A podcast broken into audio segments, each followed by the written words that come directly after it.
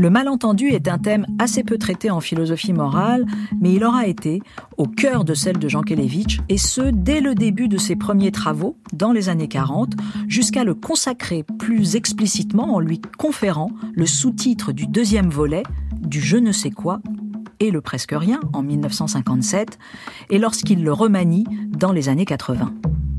Cette interrogation sur le malentendu est typique de la difficulté des rapports humains, dans la mesure où tout peut reposer sur un malentendu. Une affaire de pure interprétation, avec des conséquences hautement gravissimes.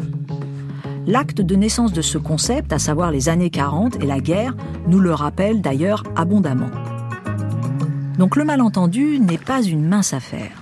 Lui qui, avec rien, peut déclencher le tout. Sachant que tout dans la vie est affaire de malentendu.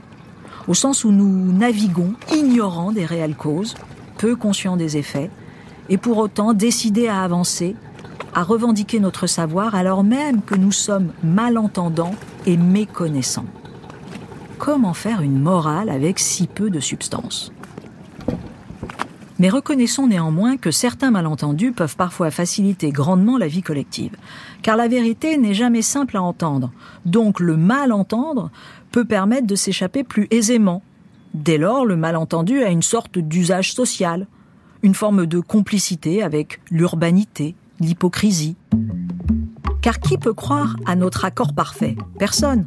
Donc il vaut mieux envisager, comme l'écrit Jean Kelevitch, la possibilité d'un désaccord accordé plutôt qu'un accord impossible. Le malentendu est la sociabilité même. Il bourre l'espace qui est entre les individus avec l'ouate et le duvet des mensonges amortisseurs. Il fait du barbare prédateur et anguleux un faussaire civilisé, un tricheur qui a de bonnes manières car les fraudeurs ne se supporteraient pas s'ils devaient approfondir leurs conditions. Pour que la vie reste vivable, il vaut mieux en général ne pas approfondir. Toute exigence morale a souvent besoin d'un peu d'huile dans les rouages. À son corps défendant et la mort dans l'âme, rajoute Jean Kelevitch.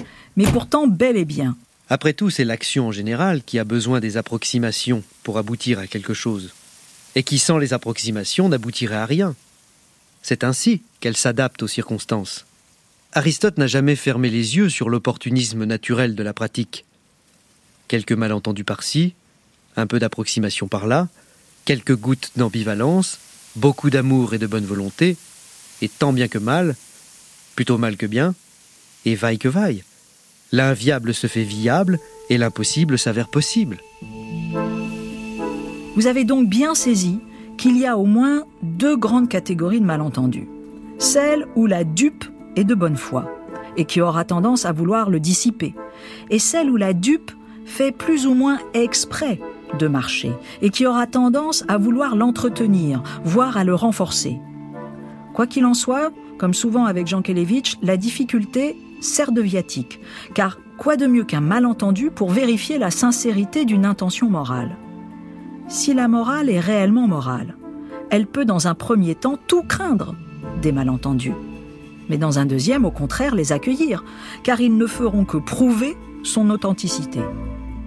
A l'inverse, aucune fausse morale ne résistera aux malentendus qui serviront très efficacement de prétexte et d'alibi fallacieux pour se dédouaner d'une responsabilité ou d'un engagement. En somme, nous pourrions paraphraser l'adage populaire. Quand il y a un doute, c'est qu'il n'y a pas de doute. Ainsi, quand il y a un malentendu, c'est en vérité qu'il n'y en a pas.